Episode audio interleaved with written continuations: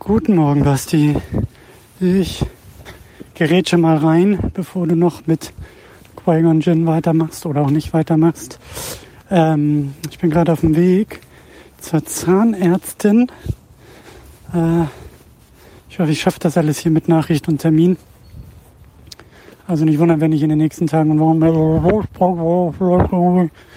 äh, weiß ich nicht, was sie mit mir vorhat. Auf jeden Fall, äh, ja, muss ich da natürlich erstmal ein bisschen, ein bisschen drauf antworten. Und äh, ja, du hast wahrscheinlich recht, wir werden nie auf qui zu sprechen kommen. Aber da sind so ein paar Sachen, äh, die du gesagt hast. Äh, auch wenn du meinst, dass wir da eher zumachen, bin ich auch der Meinung. Ich glaube, machen tendenziell auch ein bisschen zu, aber ich glaube, da kommen jetzt noch so ein paar Nachklänge und Nachsätze und so. Aber es ist ja auch alles sehr, sehr fundamental und sehr, sehr wichtig. Erstmal hast du einen sehr schönen Satz gesagt.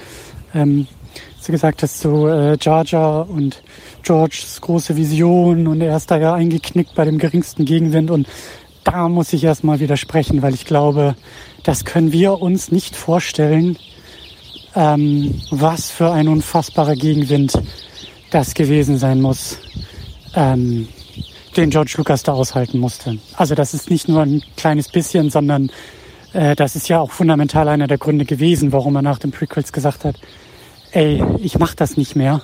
Ich verkaufe die Nummer an Disney, sollen die zehn Jahre lang für eine neue Trilogie brauchen und sich von den Fans irgendwie bepöbeln lassen, dass das alles falsch und furchtbar ist. Und siehe da, so ist es gekommen. Aber was der da, glaube ich, erlebt hat, also vielleicht nochmal einen halben Schritt zurück. Ja, geht mir ja auch sehr stark um diese Person George Lucas. Und mein Eindruck nach dem Lesen dieser Biografie und nach diesen ganzen Interviews und auch nach dem Film und den, ich kaude ja die ganze Zeit auch drauf rum. Ich glaube, man muss mit George Lucas erstmal kein Mitleid haben in keinster Weise so. Der ist so ein bisschen wie hier Woody Harrelson in Zombieland. Der liegt da auf seinem äh, Feldteppich vor dem Kamin und, und wischt sich die Tränen irgendwie mit äh, Billionen, Billiarden Dollarnoten ab. So, keine Sorge, dem, dem geht's äh, auf der einen Seite schon ganz gut. Ich glaube, der ist auch ein ziemlich komischer Typ, ziemlicher Eigenbrötler irgendwie. So, ha? kein Wunder, wer sich die Skywalker Ranch da irgendwie hinbaut für Millionen, um seine Ruhe zu haben. So, der ist vielleicht auch ein bisschen ähm, eigener. War ja auch immer so die Geschichte, er kann halt nicht gut mit Menschen, er kann nicht gut irgendwie mit äh, Schauspielenden am Set und das ist alles, was so mit Menschen zu tun hat, ist nicht so seins. Aber wenn er da am Computer sitzen kann und äh, 20 Untergebenen erzählt, wie sie jetzt Yoda animieren sollen, dann ist er voll in seinem Element. So. Ähm, lange Rede, kurzer Sinn. Ich glaube, dieser, dieser, also ich, ich glaube, da muss man auch sehr viel mitdenken. Das ist auch das, was ich mit Jack Lloyd meinte, damit mit Anakin. Das ist nicht nur mal so ein bisschen, das sind nicht nur mal irgendwie so drei äh, schlechte Reviews, die da, die da, die da entstanden sind um die Filme herum. Ähm, das ist eine, eine, eine, also Lawine ist noch untertrieben. Was da passiert ist, ist auch in Sachen äh, Fanreaktion ist einerseits bahnbrechend, weil das davor so nie passiert ist und andererseits auch eine Riesentragödie, weil das halt in einer Qualität und auch in einem Umfang und auch in einem wie sagt man, in einer Giftigkeit, in einer toxischen Giftigkeit passiert ist, das, äh, das ist äh, skandalös so. Und ähm, klar, George Lucas und Jar Binks muss man da, glaube ich, nicht großartig in Schutz nehmen, aber ich glaube, da kommt das einfach auch her. Das ist was anderes, als zu sagen, ich schneide hier meine alten Filme nochmal so um, wie ich sie eigentlich immer haben wollte und ich lasse hier Greedo zuerst schießen und baue hier nochmal irgendwie ein paar äh, paar Augenlider auf die E-Books drauf, damit sie blinzeln und nochmal drei Steine vor R2D2 und nochmal zwei komische, komische CGI-Kühe in Moss Eisley und so. Da hat er ja auch ordentlich auf den Sack für gekriegt, aber ähm, ich glaube, das ist alles äh, nicht vergleichbar mit den Prequels und auch mit Jar Jar Binks vor allen Dingen, weil das ist halt, der, überleg mal, wenn er 94 angefangen hat zu schreiben, ja, da war das alles mit Internet noch so gut wie gar nicht der Fall, ja. Ähm, so, das heißt, diese fünf Jahre zwischen, ich setze mich das erste Mal hin zum Schreiben und der Film landet in den Kinos, oder viereinhalb Jahre, äh, da ist ja erstmal eine ganze Menge entstanden. Und dann gerade Ende der 90er und gerade mit Star Wars, da war Star Wars ja auch schon federführend immer in Sachen Fandom, ähm, wie Fans darauf reagiert haben, ähm, also wie sie sich organisiert haben mit Conventions und bla bla bla bla. Ähm, das Ganze ist dann eben online auch verlagert worden. Das habe ich halt auch in der Biografie gelesen. Also was da halt mit Blogs, Fansites, Fan-Communities irgendwie losging, war halt äh, auch völlig neu und eigentlich an jeder Ecke, also George Lucas ist ja 20 Jahre lang an jeder Ecke gefragt worden, oder 15 Jahre oder wie lange das da war, ähm, na, machst nochmal Star Wars so. Ähm, und dann ist wahrscheinlich nach dem Prequel so an jeder Ecke irgendwie gesagt worden, ey George, was war mit Jar Jar los? Äh, Ne, so, ähm, also ich glaube schon, also da, da kann ich mir das schon erklären, dass er da dann eben auch zurückgerudert ist und gesagt hat, ey, ich habe keinen Bock darauf, dass jetzt die nächsten 20 Jahre meines Lebens ich hier nur noch über Jar Jar Binks definiert werde. Ich mach den mal so, ich nehme den mal so ein bisschen raus aus der ganzen Gleichung. Und wer weiß, was er da auch großartig mit ihm vorhatte in, in, in Zukunft so. Ähm, wissen wir jetzt vielleicht auch nicht so sehr. Ähm, dann vielleicht, wenn ich schon bei Jar Jar bin, wollte ich noch mal kurz erwähnen, so, weil das sehr interessant ist, so dich, dich, äh, deine Nachricht zu hören, weil wir sind da, glaube ich, auch sehr unterschiedlich.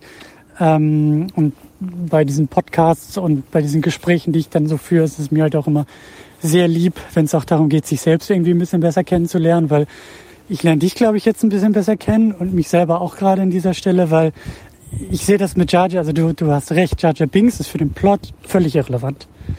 Ähm, da hast du recht. Ich komme aber aus der anderen Ecke, ich komme aus den Motiven und ich sage, George ist nicht der plotgetriebene Typ, der ähm, ja, der erste Star Wars war sehr plotgetrieben und war so perfekt im Plotaufbau und Empire ja noch mehr und so. Das, das, darum darum ging es ihm aber nie so richtig. Also meine These und auch dafür das Plädoyer für Binks. Er, er kann für den Plot völlig irrelevant sein, kann aber für die Motive ganz zentral sein. Und ähm, ich glaube, da unterscheiden wir uns auch äh, total. Also du guckst halt auch mehr auf den Plot. Ich gucke immer weniger jetzt auf den Plot, zumindest auch bei den Prequels so. Und bin viel mehr bei den Motiven und versuche viel mehr auch George Lucas über die Motive irgendwie näher zu kommen. Und äh, da ist Jar halt ein gutes Beispiel. Also wer sagt hier Team Plot und das muss alles perfekt ausgearbeitet und ich will eine super Story, die von A nach B nach C nach D nach E führt. Und das ist alles irgendwie stringent und roter Faden und Heldenreise und bla bla bla. Dann klar, dann wirst du enttäuscht. So, und da ist Jar irrelevant. Wenn ich aber komme und sage, es geht um die Motive und da ist er ganz wichtig, da ist er auch irgendwie zentral oder sollte wahrscheinlich zentral für sein, dann ist das eine ganz andere Ecke. Und dazu finde ich es halt eben auch ganz spannend, weil äh, du bist, glaube ich, auch irgendwie noch da, wo ich irgendwie vor ein paar Jahren war, als wir in der Second Unit diese Podcasts zu den Prequels gemacht haben. So, du, du, ich glaube, du versuchst diese Enttäuschung irgendwie noch aufzuarbeiten. So, ich bin da komplett losgelöst von. Also, ich habe da irgendwie keine Emotionen mehr, kein, kein, kein, ich bin überhaupt nicht involviert sozusagen. Also, ich kann das halt sauber trennen und sagen, es sind schlechte Filme, es ist alles nicht gut gemacht. Und wenn ich über Georges Ideen spreche, dann halt immer mit diesem, mit dieser Fußnote, dass ich sage, ja, die sind halt aber nicht gut umgesetzt so und das ähm, ist so ein bisschen so ein Schritt hinter die Qualität sozusagen. Und ich glaube, dass du irgendwie noch ganz stark immer so darin bist von, ah, und wie hätte es noch anders sein können und hätte George doch nur mal und wenn er noch dreimal mehr drüber geschrieben hätte und wenn er George herausgenommen hätte und das ist für mich alles so, ich nehme es wie es ist, ich nehme es hin, Qualität ist mir egal, äh, zeigt mir, worum es geht, zeigt mir die Motive und ähm, also ich versuche halt irgendwie auch dadurch äh, George irgendwie näher zu kommen. Ähm, genau, und ich mache mal, glaube ich, eine kurze Pause und dann werde ich noch mal ein bisschen über George philosophieren. Ich bin ja in einer ganz blöden Eisenbahnbrücke und ähm, da erspare ich uns mal hier die Hintergrundgeräusche und komme gleich mal wieder mit hoffentlich weniger Lautstärke. Also ein kurzer Cut. Und weiter geht's mit den wunderbaren Irrungen und Wirrungen von George Lucas. Ähm, ja, weil du noch erwähnt hast, dass das ja schon kurios ist mit der Politik und mit dem Senat in Episode 1 und dass er damit in diese Skywalker-Geschichte, in diese Saga irgendwie einleiten will. Und dass das ja auch bemerkenswert ist. Und auch so dieses, was hat das mit Kindern zu tun? Ähm, das ist ja ein Film für Kinder. Und da muss ich halt auch sagen, ich habe irgendwie immer, ich, äh, ich glaube, glaub, mir geht es auch darum, mich ein bisschen am Plinkett abzuarbeiten. So, weil da ist dann halt auch wieder so dieses sehr spezielle, engstirnige zu sagen, das hat im Kinderfilm nichts zu suchen und ist schlecht und wo ich so sage, ja, ich verstehe, wo er herkommt. So, natürlich ist das auch wieder nicht gut ausgearbeitet von George, aber ich glaube, die Idee dahinter, also A, ja, es sind halt sehr persönliche Filme und wie gesagt, du hast so die 90er, da hat sich in der US-Politik halt auch viel verändert. Wir haben auch die, die ähm, den Lewinsky-Skandal Mitte der 90er und Impeachment-Verfahren gegen Bill Clinton und George, der auch eher so den Demokraten dazugewandt war und äh, glaube ich auch bis zum Schluss irgendwie jetzt äh, war bei den letzten Wahlen und so. Also er kommt ja mehr so aus der linksliberalen Ecke. Kind der 68er, glaube ich, so, äh, ne, so sein Star Wars Ding 77 und Vietnamkrieg und so. Der, der, er hat sich ja schon an vielen Sachen so abgearbeitet und ich glaube, dass so seine Idee eben auch war, dass äh, sowas halt eben auch in einem Film für Kinder halt irgendwie reinpasst. Also ich glaube, zum einen ging es ihm auch ein bisschen darum, so seinen politischen, wie soll ich sagen, seine politische Old Man Yells at Cloud mäßig, also obwohl er gar nicht so alt ist, aber dass er mal, glaube ich, sich so ein bisschen was, ein bisschen Frust auch von der Seele hat schreiben wollen in politischen Aspekten so. Ähm, natürlich auch so eine kleine Warnung, so guck mal hier, äh, wie sich halt irgendwie so eine Demokratie selber abschaffen kann, weil sie überheblich ist, wie du sagst, weil sie nur noch bürokratisch irgendwie funktioniert. So, ähm, dass es ihm irgendwie darum ging und dass er das, glaube ich, auch Kindern einfach zeigen wollte. Auch wenn es irgendwie, und das, vielleicht ging es auch darum zu sagen, das ist langweilig, das ist trocken. Ich meine, wie der ganze Senat inszeniert das, ja, das ist ja ein Riesenhaufen, äh, das ist ja ein Zirkus. Ne? Es ist ja eigentlich nur noch irgendwie so eine Schau und so ein Zirkus und ich glaube, dass, dass, dass George das auch wichtig war und ich glaube auch, dass er da auch als Person so ein bisschen aus, aus dieser Biografie heraus und dann mit seinem eigenen, mit seinem eigenen Imperium, was er darauf gebaut hat, war es natürlich eine sehr starke also es ist sehr antidemokratisch, was er da gemacht hat. Ne? Also äh, seine Firma heißt Lucasfilm und er ist da der, der, der, der Kopf. So, das ist ja alles auf ihn. Also das ist vielleicht eine, weiß ich nicht, eine, er wird vielleicht sagen, eine, eine wohlwollende, aber es ist ja eine Diktatur, die er da aufgebaut hat. So, mit seinen ganzen Firmen. Er ist immer derjenige, der oben steht. Er ist immer die letzte Instanz, die das äh, Richtige vom Falschen irgendwie unterscheiden kann und niemand kann ihm dann die Suppe spucken.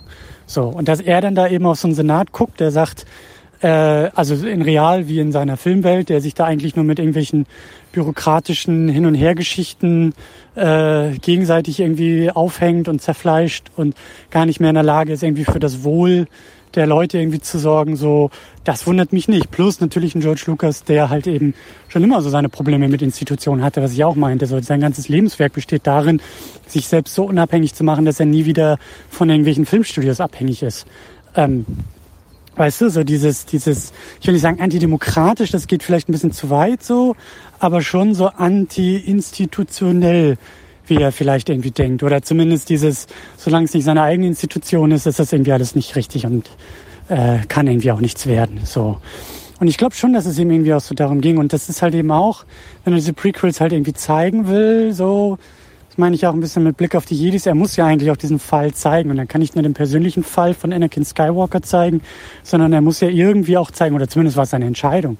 Vielleicht musste er das gar nicht, aber es war seine Entscheidung, zu zeigen, wie aus einer Republik ein Imperium wird. Und ähm, ja, und das äh, finde ich jetzt erstmal auch gar nicht so falsch, sagst du ja, glaube ich, auch, das in so einem Kinderfilm irgendwie zu machen oder in einem Film für Kinder. Ähm, ich sag ja wieder die Fußnote, ist alles nicht gut gemacht, alles nicht gut geschrieben, viel zu kompliziert, viel zu trocken, selbst für Kinder. Ich glaube, Kinder, also ich, ich kann mich daran erinnern, so, oder ich kann mich nicht daran erinnern, damals im Kino überhaupt sowas irgendwie gesehen zu haben. Ich glaube, da bin ich eingeschlafen und habe gewartet, wann Jar Jar Binks und wann die Lichtschwerter wiederkommen. Also das, ähm, das, ähm, ja, das ist, das ist, äh, sag ich auch nicht gut gemacht. So, aber ich glaube, das ist die Idee dahinter irgendwie, oder zumindest äh, so der Impuls, aus dem er da irgendwie kommt. Ähm, dann, wenn wir vielleicht irgendwie auch schon kurz bei den Jedis sind oder wenn ich da gerade bin, äh, vielleicht auch noch ein Nachtrag. Ähm, auch da interessant, also ich, ich sag ja, ich arbeite mich sehr stark an George ab. Ähm, auch irgendwie interessant, also ich glaube, man, man muss da auch die, die, die, die Originaltrilogie und die Prequels auch so mal in seine Lebenswelt setzen. Also wer, wo stand er, wer war er zu der Zeit? Ähm, ne, so der junge Filmrebell, in den 70ern, ne, der da erpicht ist, sein eigenes Ding durchzuziehen, der sich da selber in den Burnout arbeitet, der übrigens dann eben besonders nach ähm, Rückkehr der Jedi-Ritter eingesetzt hat. So, und deswegen war irgendwie der zweite Indiana Jones auch so ein ziemlich fieser Film. Ähm, weil wohl irgendwie sowohl Spielberg als auch Lucas da irgendwie sehr viel persönlichen äh, Struggle irgendwie reingeschrieben haben. so.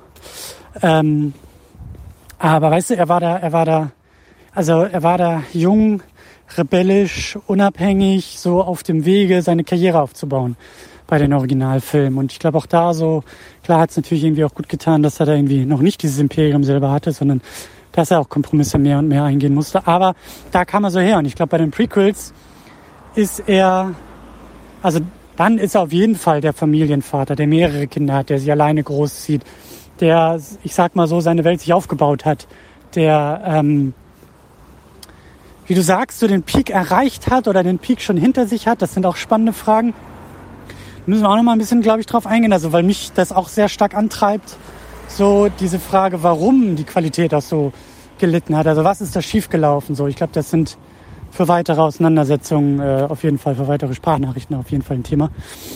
Aber ähm, ja, so dieser, dieser Sinneswandel und vielleicht sieht man den auch ein bisschen in den Jedi verkörpert, weil vielleicht ist da auch so ein bisschen so diese Persönlichkeit von George irgendwie wieder drin. Also dieses, ähm, sag ich ja, dieses Counterculture, 68er Bewegung, äh, alle möglichen Religionen, Spiritualität, besonders dieser Buddhismus, der da irgendwie so in den, in den, äh, äh in den, ähm, in der Originaltrilogie drin ist. Ja, fühlen, nicht denken, so dieses äh, do or do not, there is no try, also sehr viel, sage ich mal, pures, ähm, pure Spiritualität, vielleicht auch mit der sich halt eben so ein junger Mitte, End 20er, Anfang 30er George Lucas auseinandersetzt. Ähm, und dann kommen die Jedis in den Prequels und sind halt diese, wie du so schön sagst, diese Mönche, diese fast schon irgendwie durch Zölibat geprägten, emotionslosen, äh, ähm, unmenschlichen, lieblosen Gestalten, die irgendwie da diesem Orden folgen und irgendwie nur auf irgendwelche Regeln und Vorschriften und da halt eben Schwierigkeit haben, diesen, sag ich mal, emotionsgeladenen Anakin irgendwie auch so ein bisschen zu lenken und zu leiten und dass er sich da vielleicht eben, also er ist Vater geworden und er setzt sich viel mit Kindern und Erziehung und nächster Generation auseinander und die Biografie schreibt halt auch immer so, er geht halt wahnsinnig gut drin auf ähm, und das ist halt so im Grunde genommen sein Lebenswerk dann. Ähm, muss mal gucken, ob ich mich jetzt eigentlich schon verlaufen habe hier auf dem Weg zur Zahnärztin oder ob ich noch auf dem Weg bin. Ich muss mal hier durch die Häuser spicken. Ähm, also, weißt du, dass, dass da auch so sein, sein, sein persönlicher, ich sag mal, seine persönliche Entwicklung auch drin steckt. Also in der Originaltrilogie halt eben diese, diese, diese eher mystischen Figuren, die er dann eben in den Prequels aber eben so als Negativbeispiel halt beschreibt. Ne? Eben sozusagen das Gegenteil von liebevollen Eltern. Ja, also sie sind ja das, die Jedi sind ja das Gegenteil von einem, sieht man ja auch dann irgendwie in Episode 2 oder 3. Ich meine, also muss man ja eigentlich immer sagen. Also die Jedis, ist, das ist ja eigentlich ein brutaler Orden. Da werden ja kleine Kinder von ihren Eltern irgendwie entrissen, um da in irgendwelchen komischen äh, Trainingseinheiten und irgendwelchen komischen Orden. Und das war ja auch immer dieses Anakin ist schon zu alt, ja, äh, der kann nicht trainiert werden. So, äh, das ist ein zehnjähriges unschuldiges Kind. Was, was, was sollen die bei der Geburt schon irgendwie ihren Eltern weggenommen werden oder was? Also und das glaube ich halt, das ist wieder so der Punkt, wo ich sage, ich glaube, das ist halt alles nichts Positives, was George da zeigt. Und ich kann mir auch vorstellen, dass das irgendwie Leute irritiert, die eigentlich ja, so wie ich dachten, ja, wieso, die Jedi sind doch die coolsten und die besten und die tollsten und die, die, die, die gutesten äh, Instanzen der Welt. So äh, geht nicht darum zu sehen, wie die äh, gut sind, so gut waren, so, so ein Ben Kenobi, so der im hohen Alter, dann soll mich doch verlaufen, der im hohen Alter äh, äh, den, den, den Luke irgendwie noch lenkt und leitet. So, nee, das ist, glaube ich, nicht das, worum es geht bei den Jedi. Ich glaube, das ist ein, ein, ein vielleicht äh, gucke ich da auch schon zu sehr aus Episode 8 heraus irgendwie, der das ja auch so ein bisschen aufgreift, aber eben auch sagt, so die Jedis haben sich da in irgendwas verrannt.